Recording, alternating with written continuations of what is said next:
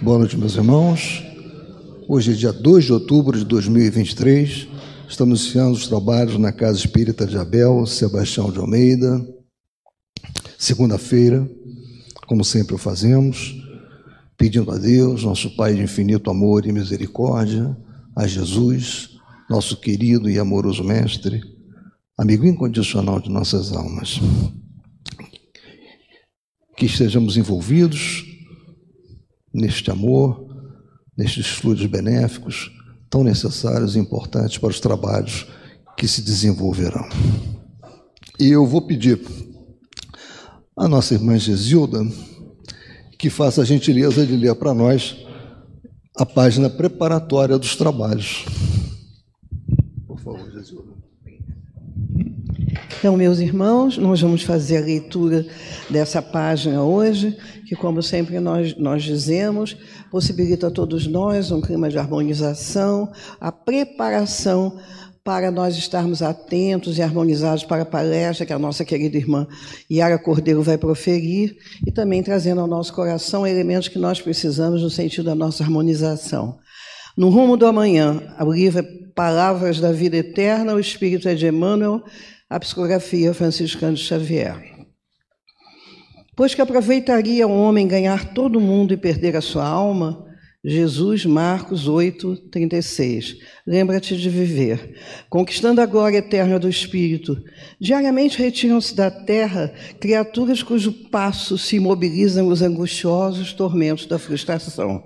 Estendem os braços para o ouro que amontoaram, é, que o ouro que amontoaram, Contudo, esse ouro apenas lhes assegura o mausoléu em que se lhes guardam as cinzas, alongam a lembrança para o nome em que se ilustraram nos eventos humanos, todavia, quase sempre a fulguração pessoal de que se viram objetos, objeto apenas lhes acorda o coração para a dor do arrependimento tardio.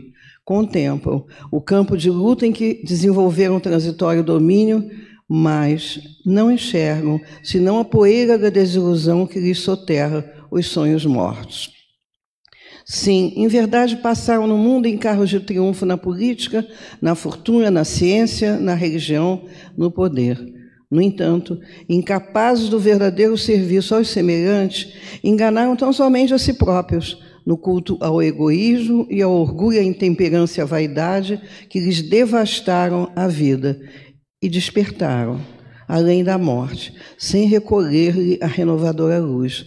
Recorda os que padecem a derrota de si mesmos, depois de se acreditarem vencedores, dos que choram as horas perdidas, e procura, enquanto é hoje, enriquecer o próprio espírito para o amanhã que te aguarda, porque, consoante o ensino do Senhor, nada vale reter por fora o esplendor de todos os impérios do mundo conservando a treva por dentro do coração. Belíssima página, né? muito linda e, ao mesmo tempo, uma advertência muito grande para a nossa caminhada, para que a gente possa dar à presente encarnação o rumo evolutivo que nós temos que dar. Né?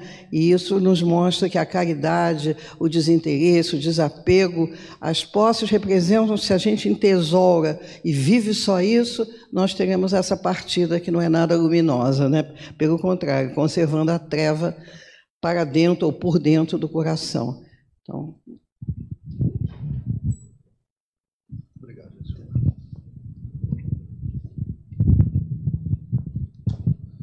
Bem, meus irmãos, agora dando continuidade aos trabalhos, vou convidar a nossa irmã Yara Cordeiro, que fará o estudo do capítulo 15, itens 1 a 3 do Evangelho segundo o Espiritismo. Que ela seja muito inspirada, como sempre é. Por favor, Nazir.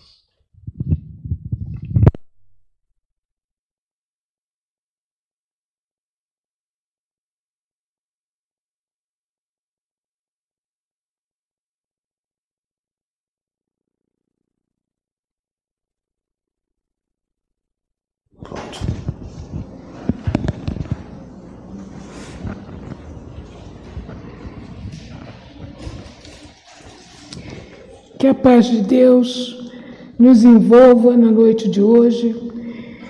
Em agradecimento à possibilidade de aqui estar, rogo também aos benfeitores desta casa a sustentação necessária para que possamos meditar, refletir em torno da mensagem evangélica. Que Deus nos abençoe. Página excepcional a que aqui nos foi apresentada para início dos nossos trabalhos. Página que, de alguma forma, se pode ser também por todos nós compreendida a partir de uma palavra de Dr. Bezerra de Menezes. E eu vou pedir licença para fazer a leitura desta página que está inscrita neste pequeno grande livro, O Espírito da Verdade, onde Dr. Bezerra nos fala assim: legenda espírita. Por que legenda espírita? Porque pedi, trouxemos essa página? Porque estamos numa casa espírita, não é? Somos espíritas, assim nos identificamos. Então, legenda espírita, ou seja, orientação para todos nós. E ele começa dizendo assim: o cultivador é conduzido ao pântano para convertê-lo em terra fértil. O técnico é convidado ao motor em desajuste para sanar-lhe os defeitos. O médico é solicitado ao enfermo para a bênção da cura. O professor é trazido ao analfabeto para auxiliá-lo na escola. Cada um de nós tem uma tarefa a desempenhar, a cumprir. Entretanto, nem as feridas da terra, nem os desequilíbrios da máquina, nem as chagas do corpo e nem as sombras da inteligência se desfazem à custa de conversas amargas, e sim ao preço de trabalho e devotamento. O espírita cristão é chamado aos problemas do mundo a fim de ajudar-lhes a solução. Ou seja, dentro deste contexto que é a nossa vida de relação, qual é a nossa tarefa? O que precisamos fazer? Como vamos nos desempenhar? Para que não nos vejamos, como nos mostrou a página, em chegando ao mundo espiritual com aquela, com aquele, é, aquela condição de total é, tristeza. Pensava que estava fazendo alguma coisa e deixei por fazer. Me preocupei mais com as coisas materiais e deixei de ver o outro que estava ao meu lado e que precisava da minha assistência. Pois se estamos em uma vida de relação, é que nós precisamos nos olhar e entender como agir para que quando cheguemos ao outro lado, sejamos os chamados bem-aventurados. Aqueles que vamos dizer assim, graças a Deus, encontrei a felicidade. Então nos diz doutor Bezerra, o espírita cristão é chamado aos problemas do mundo a fim de ajudar-lhes a solução. Contudo, para atender em semelhante mistério, há que silenciar discórdia e censura e alongar entendimento e serviço. E o nosso tema na noite de hoje, que está no nosso Evangelho, no capítulo 15, está nos convidando a quê? Está nos convidando a pensar fora da caridade não há salvação está nos convidando a meditar em torno disto que nós esperamos alcançar, tão logo vença, o nosso tempo por aqui, dizer assim: estou salvo. Estou salvo. Salvo de quê? O que é que nós realizamos e que estamos querendo, né? Esta salvação. Aí, doutor Bezerra diz assim: é por essa razão, diante da necessidade de entender que aqui estamos para ajudar na solução dos problemas do mundo, é por essa razão que, interpretando o conceito salvar por livrar da ruína ou preservar do perigo. Não foi uma série de ruínas que nós vimos explicitado na nossa página? Quantas criaturas que se voltaram muito mais para as coisas da matéria chegaram do outro lado e disseram assim: onde está o meu lar no mundo espiritual? Onde está o ambiente onde eu vou viver a felicidade que eu tanto busquei? Então, neste contexto, o salvar, que tantos imaginamos, se eu atender alguém, aquele que me estendeu a mão, se eu atender alguém que se diz doente, conversar um pouquinho só, fazer com que ele pare de chorar, eu estou me salvando, nos diz doutor Bezerra. Mudemos o conceito para livrar da ruína ou, ou preservar do perigo. Colocou, por é, dentro dessa forma, colocou Allan Kardec no luminoso portal da doutrina espírita a sua legenda inesquecível. E qual é essa legenda? Fora da caridade não há salvação. Fora da caridade não há salvação. Ou seja, uma vez que nos chama o Evangelho para meditar em torno desta ideia. O que será essa tal caridade? O que nós vamos entender por caridade? Será pura e simplesmente fazermos as doações materiais? Será pura e simplesmente olhar para o outro e, eu diria assim, num desafogo, no momento de estar em paz com a minha consciência, meti a mão no bolso, estendi para aquela mão que estava me pedindo alguma coisa, mas nem olhei para quem eu entreguei. Nem vi quem é que estava ao meu lado. Não vi qual era a sua necessidade. Não vi é, quais eram as suas dores. Apenas quis dizer a mim mesmo: Hoje eu fiz a caridade. Mas caridade, o que ela pode ser entendida? Vocês me relevem trazer tanto livro, mas é aqui que a gente vai encontrar né, todas essas informações tão importantes para nós.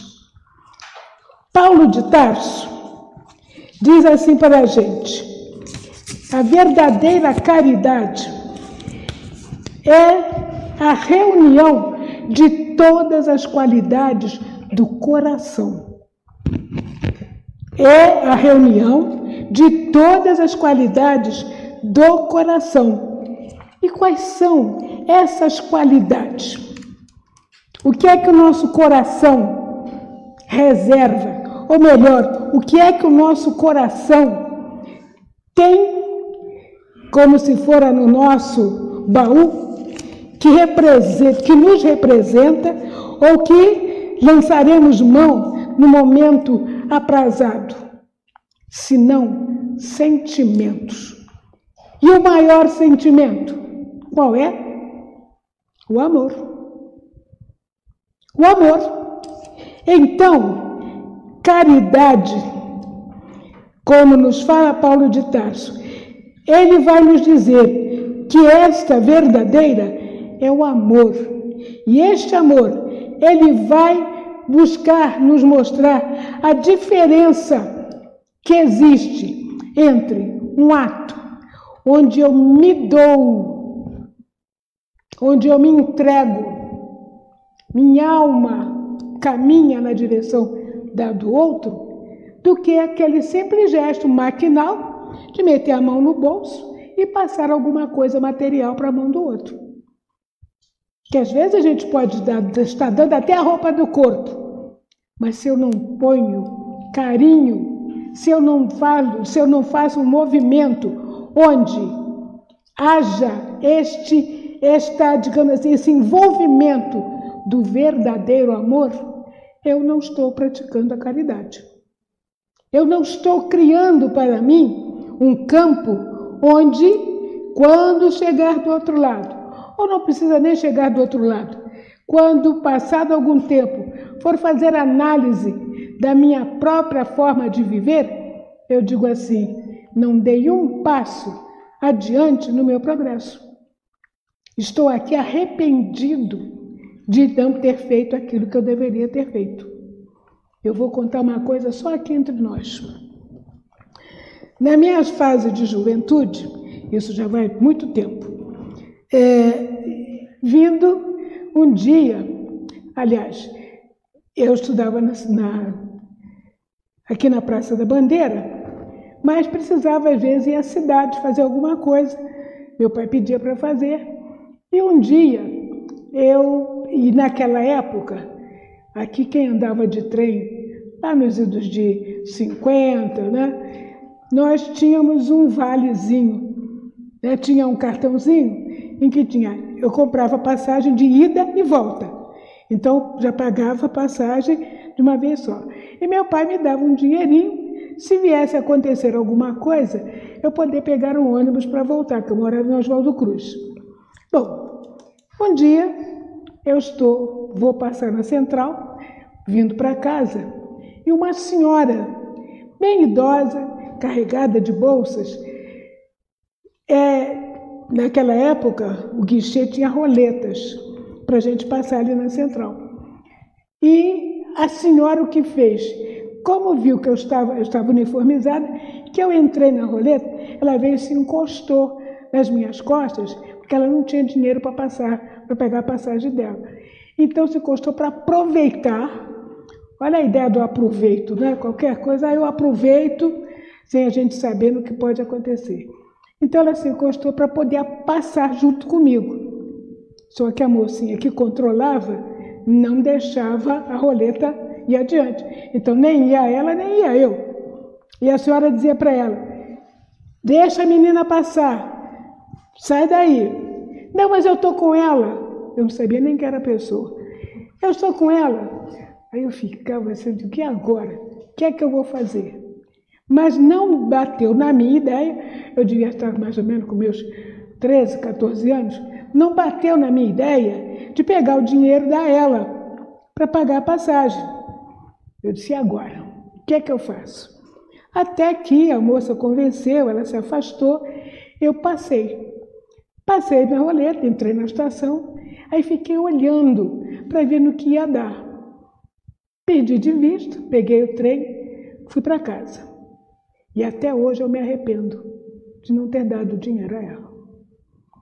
E até hoje, isso para mim, digamos assim, é um peso nas minhas lembranças muito embora né, tenha sido dito. São acontecimentos, são coisas.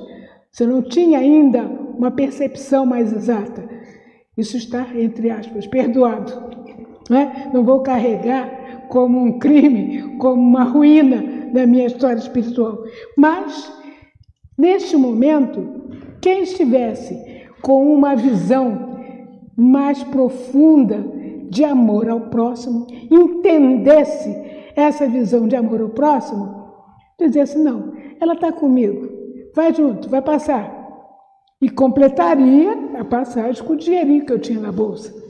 Mas eu também não sabia que poderia estar vindo adiante, o trem parar no meio do caminho e não poder chegar em casa.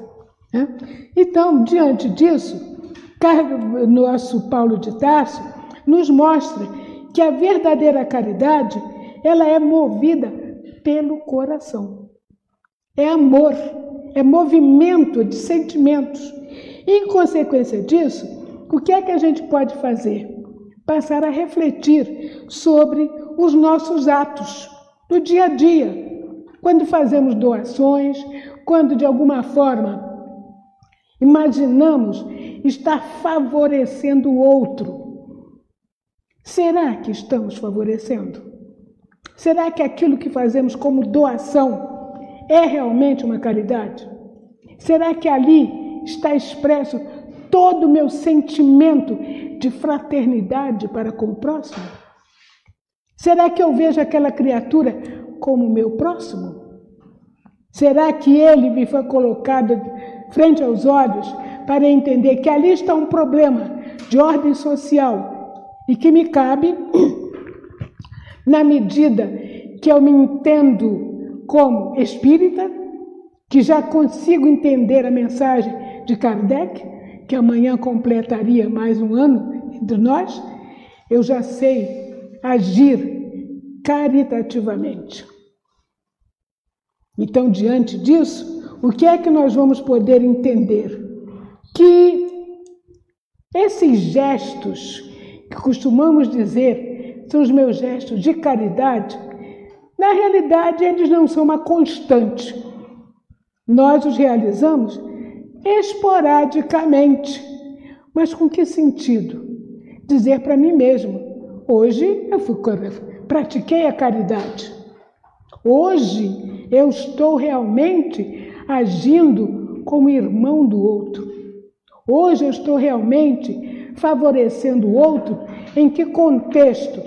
Não apenas enriquecendo, dando algo de material que ele se sinta bem, mas eu estou querendo dizer para mim mesmo: ah, já consegue, já fizeste alguma coisa.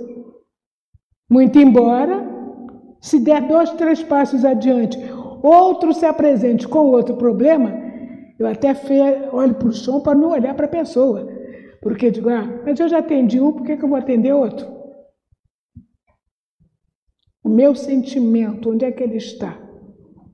Esse amor, este amor que está em nós, desde que nós chegamos ao planeta na condição de princípios inteligentes para a nossa evolução. Esse amor que é o amor de Deus, que está em tudo e está em todos, até entre os átomos que constituem a matéria densa. Porque o processo de atração que existe nas cargas energéticas nada mais é do que a manifestação do amor. Não deixa de ser amor. E de onde vem esse amor? Se não de Deus, nosso Pai. Nós estamos nele como ele está em nós através desta ligação mais profunda. Então, diante dessa, desse contexto, o que é que nós podemos dizer? Quando agimos apenas por desfastio, deixa eu, deixa eu diminuir o peso da minha bolsa com essas moedas que estão me atrapalhando, deixa eu fazer alguma coisa que me dê tranquilidade, eu estou pura e simplesmente, digamos assim, agindo com base no meu interesse pessoal, na minha vaidade, no meu egoísmo, e não propriamente agindo com caridade, e não propriamente agindo por amor. Porque quem age por amor, quem age efetivamente com caridade, nem sempre ele vai ter a noção de que assim está fazendo, porque ele está vendo a necessidade real do outro, que nem sempre é a necessidade material. E quando nós, desta maneira, começamos a, a ter essa noção, estamos fazendo um verdadeiro combate à ideia né, da nossa superação, da nossa posição, sou superior ao outro. Sou superior porque eu já faço isso. Mas nem sempre o fazemos com carinho, nem sempre o fazemos com essa vontade de ser um servidor de Deus, um colaborador na grande obra do crescimento, do desenvolvimento não só de nós uns dos outros, mas do próprio universo. Não estamos nos tornando trabalhadores do Pai. Desta maneira, o que vai acontecer? Se estamos nos deixando conduzir pelos nossos interesses pessoais, o que é que vai ser alimentado por nós, senão o orgulho, a vaidade de nos dizer assim: sou diferente do outro. O outro não faz, mas eu já faço. Mas faço de que maneira? A mão direita dá uma coisa, mas para a esquerda fica sabendo o que estou fazendo.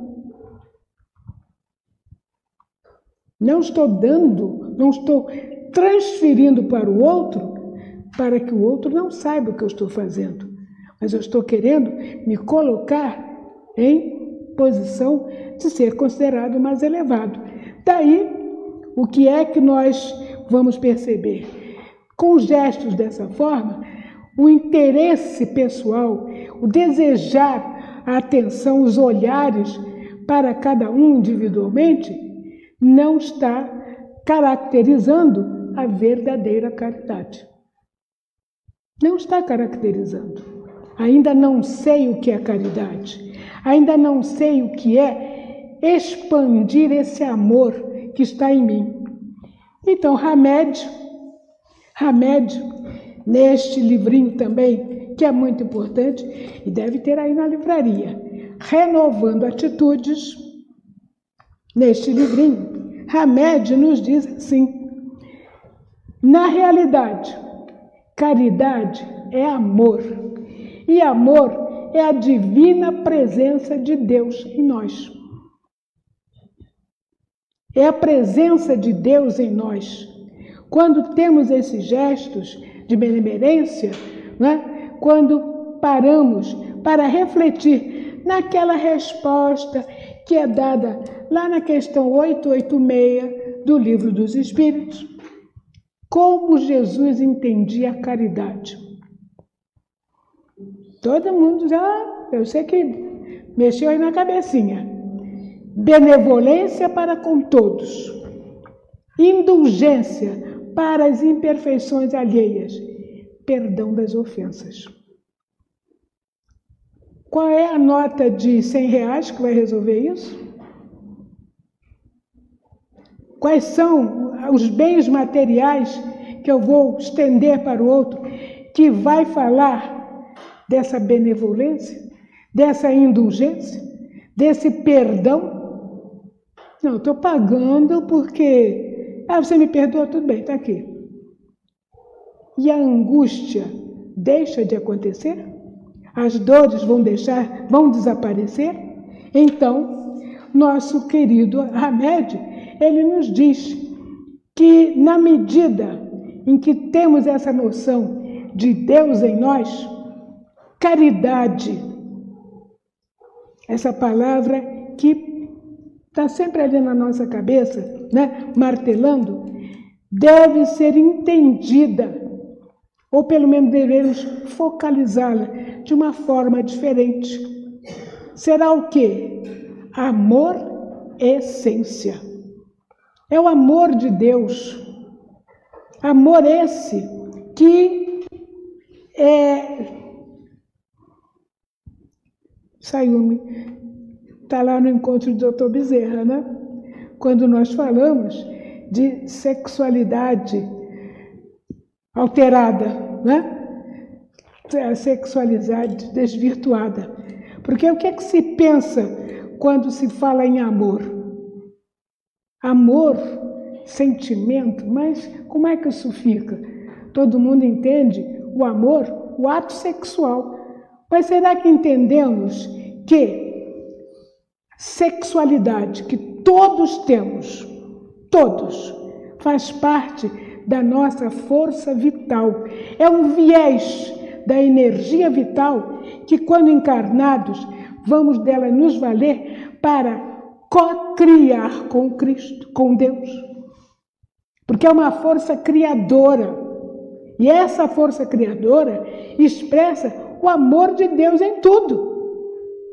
Está em tudo. Vejam bem: minerais, vegetais, animais, todos somos, somos, temos em nós, somos receptores da vitalidade amorosa que vem de Deus. Pois é essa força que Deus dela se utiliza para construir tudo e todos. Tudo e todos. Só que a gente ainda não entende isso. Só que a gente ainda olha para quê? Por corpício, né? Ah, eu sou isso. O corpo. Estava conversando com a Sayumi. Meu pai tinha o hábito de escrever nos livros dele uma frase muito interessante, que eu guardo até hoje. Quando, perguntando a ele, né, as pessoas, naturalmente, Padre Vieira, um dos grandes representantes da língua portuguesa, quando perguntavam a ele, né, ou falavam com ele, lá nos seus contatos, que não entendiam o que era alma. Então o Padre Vieira dizia, teve uma frase lapidar: Queres saber o que é uma alma? Veja um corpo no ataúde. Talvez os mais novos não saibam bem o que é ataúde, né? Caixão português claro. Queres saber o que é uma alma? Veja um corpo num caixão. E a gente fica parado. Mas aqui tem um corpo morto. Mas até uma hora antes, até dois dias antes, não te relacionavas com quem estava conduzindo esse corpo? Se chegar ali dentro, junto do cérebro, dizer assim: movimenta, faz esse corpo levantar, ele vai levantar? Se levantar, eu saio correndo. Nós conseguimos, quando fazemos exumação dos restos mortais dos nossos queridos, porventura, ali onde estava o coração, na caixa torácica, encontramos saquinho de carinho, de compreensão, por acaso existe ali algum saquinho que fale das emoções? Mas a emoção, quando estamos ativos, não está presente em nós? E para onde vai essa emoção? No cérebro. Será que ali, no crânio, também vamos encontrar aqueles bloquinhos que mostrem todo todo o conhecimento acumulado durante nossas vidas? Então, isso se perdeu? Isso deixou de existir? E quando a gente vem à casa espírita, eu não acredito que a vida continue, mas eu vou lá porque o meu querido desencarnou, vou saber se tem notícia dele. Afinal de contas, não é falta de compreensão? Não é falta de entendimento? Quem somos? Espíritos imortais. Mesmo que com toda a cultura da doutrina espírita.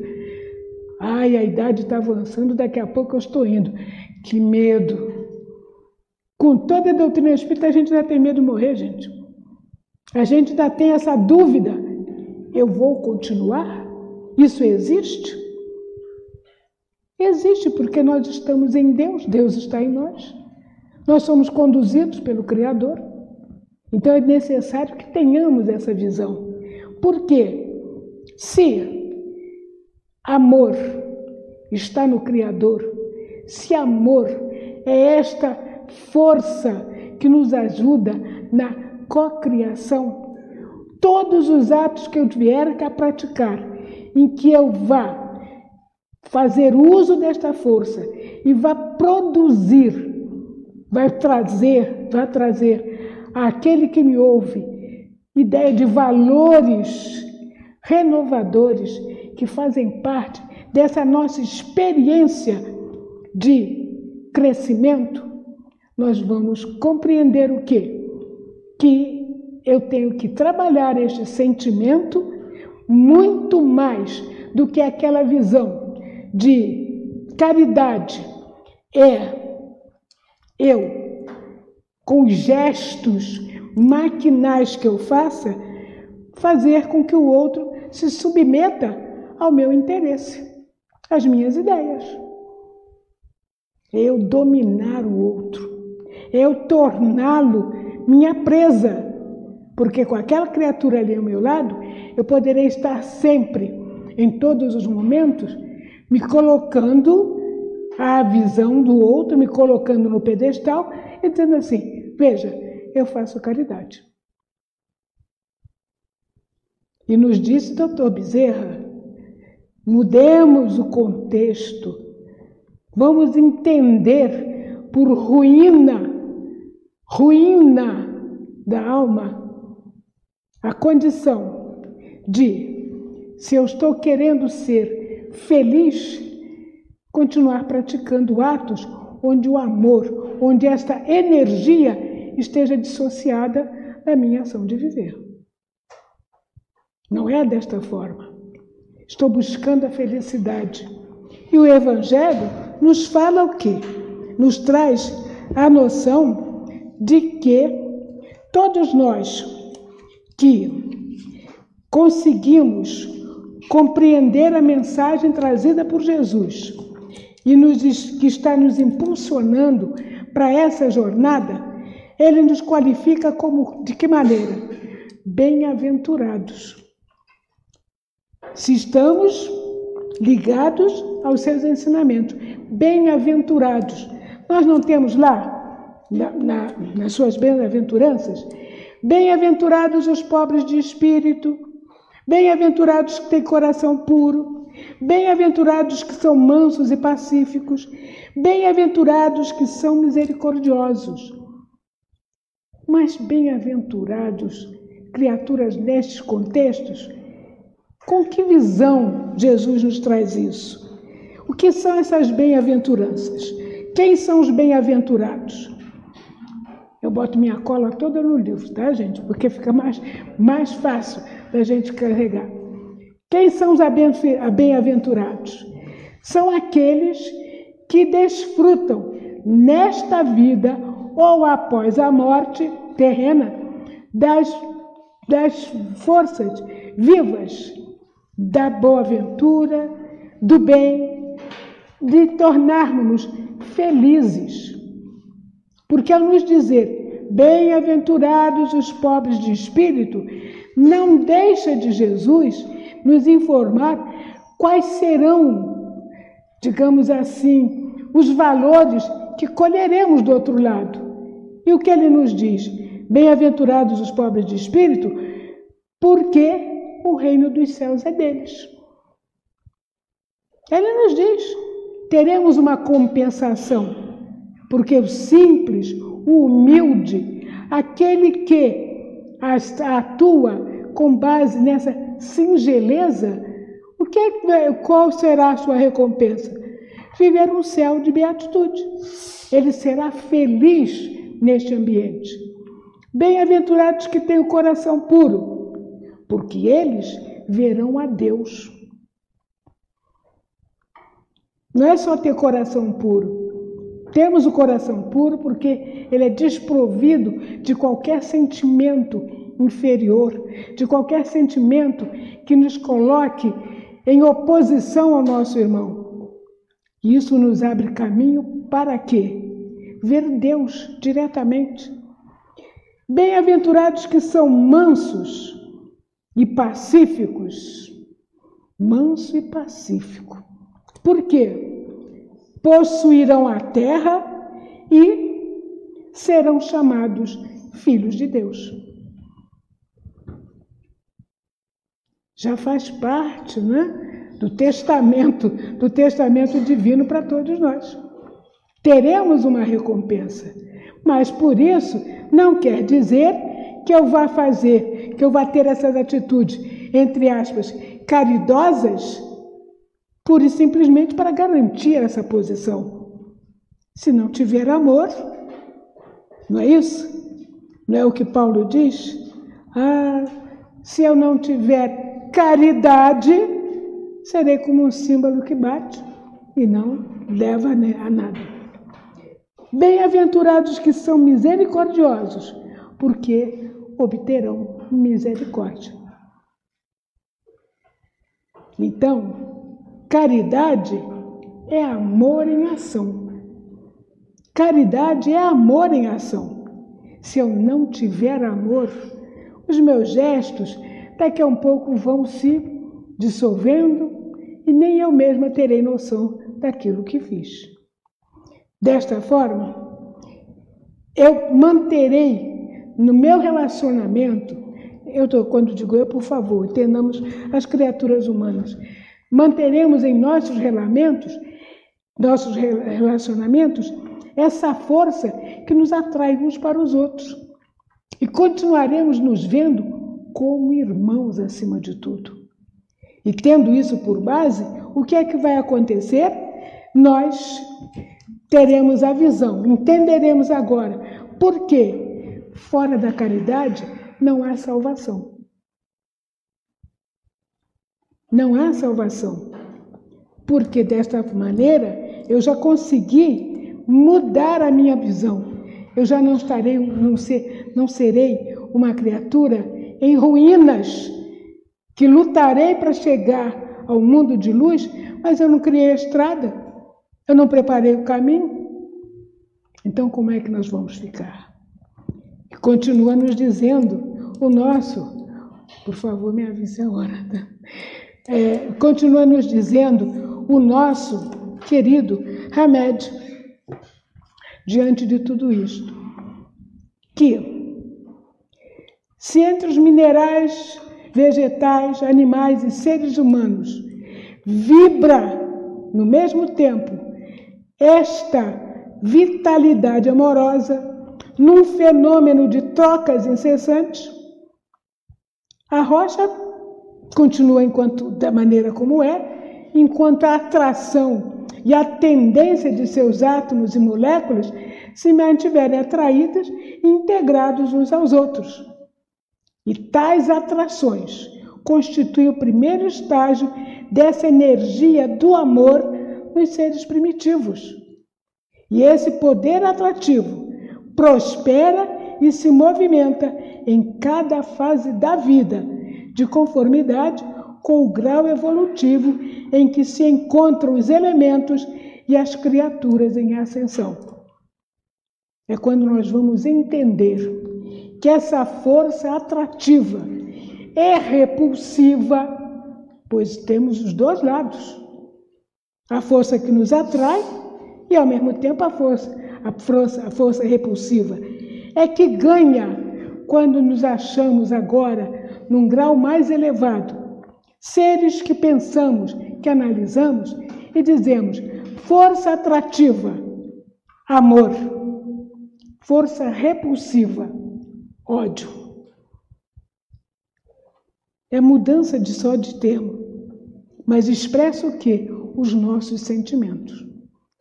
Esses sentimentos que precisamos burilar para garantir esse nosso progresso.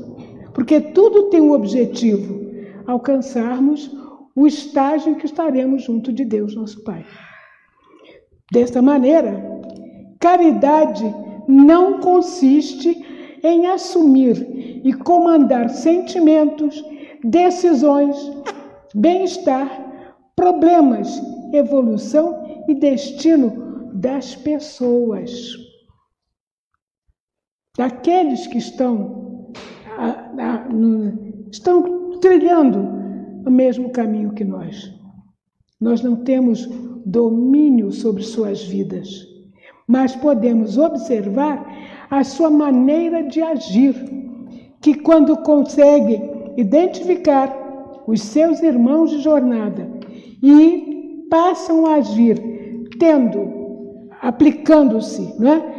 É, tendo, aplicando os mesmos valores que Jesus, quando nos fala de benevolência, de indulgência e perdão, nós vamos sentir que essas criaturas já estão preparando, já estão fadadas, melhor dizendo, a ter o seu lugar de luz no momento que retornarem ao plano espiritual.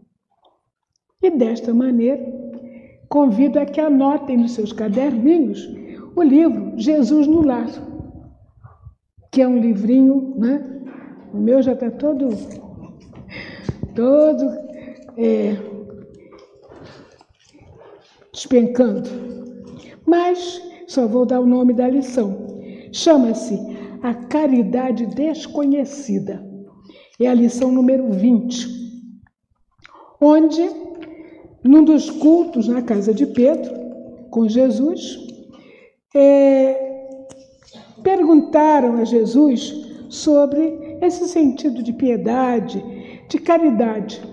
Então ele fala a respeito de um homem que, tendo vindo à Terra, teria por tarefas, deixa não me perder na, na, nas palavras, teria é, por determinação da lei de Deus é, fazer exercício de beneficência. Mas essa criatura praticamente não tinha valores materiais para que ele pudesse realizar suas ações. E quase sempre a gente diz assim: ah, eu não pude fazer porque não tinha dinheiro, não tinha reserva. Quase sempre a gente acha que só com o bolso cheio que a gente vai poder fazer alguma coisa. Mas esse homem tinha uma característica. Ele, muito, muito embora tivesse uma pobreza extrema, ele não esquecia do outro, das pessoas a quem ele pudesse socorrer. E não era socorrer com, os, com as coisas materiais, socorrer com aquilo em que ele pudesse até desfazer ideias errôneas em torno de, dessa ou daquela criatura. Então, o que aconteceu? Tinha filhinhos pequenos, se ele não tinha condições de exercer a caridade pública, ele podia guerrear o mal. Que a gente consegue guerrear o mal. A gente consegue, em alguns instantes, quando vem aquela palavra maledicente, a gente consegue dizer assim: não, olha, você está pensando, não está pensando muito bem em torno dessa pessoa porque ela tem isso, isso, isso. Levantamos os valores positivos? Ou a gente assim, é, olha, você sabe, sabe de uma coisa? Eu já sei disso assim, assim. A gente aumenta. A gente combate o mal. E isso é uma caridade, combater o mal. Então, este homem, na maledicência, ele se retraía. Ele não alimentava aquela conversa. Recordava a pequena virtude daquela vítima. Se alguém diante dele dava pasto à cólera fácil, considerava a ira como enfermidade. Eu, enfim, ele ia fazendo, invertendo a posição. Você está falando ruim, deixa eu falar uma coisa melhor. O tempo passa, a vida cumpre o seu papel, e ele desencarna. E chega do outro lado. E vai para o processo, como nós dizemos assim, do julgamento. E ao chegar do outro lado, se vê extremamente surpreendido, porque lhe é dado uma pérola que é colocada numa coroa em sua cabeça. Coroa essa que, como nos vai dizer como nos vai dizer a palavra de Jesus. Se aquele homem recebeu aquele, aquele recebeu aquela aquele aquela coroa é porque ele em toda a sua vida realizou exatamente o que precisava realizar, falando sempre do amor, do bem e, acima de tudo, fazendo a verdadeira caridade. Desta maneira, o que é que nós podemos pensar neste instante? Caridade é, acima de tudo, este exercício de amor que vamos executar a benefício de todos nós.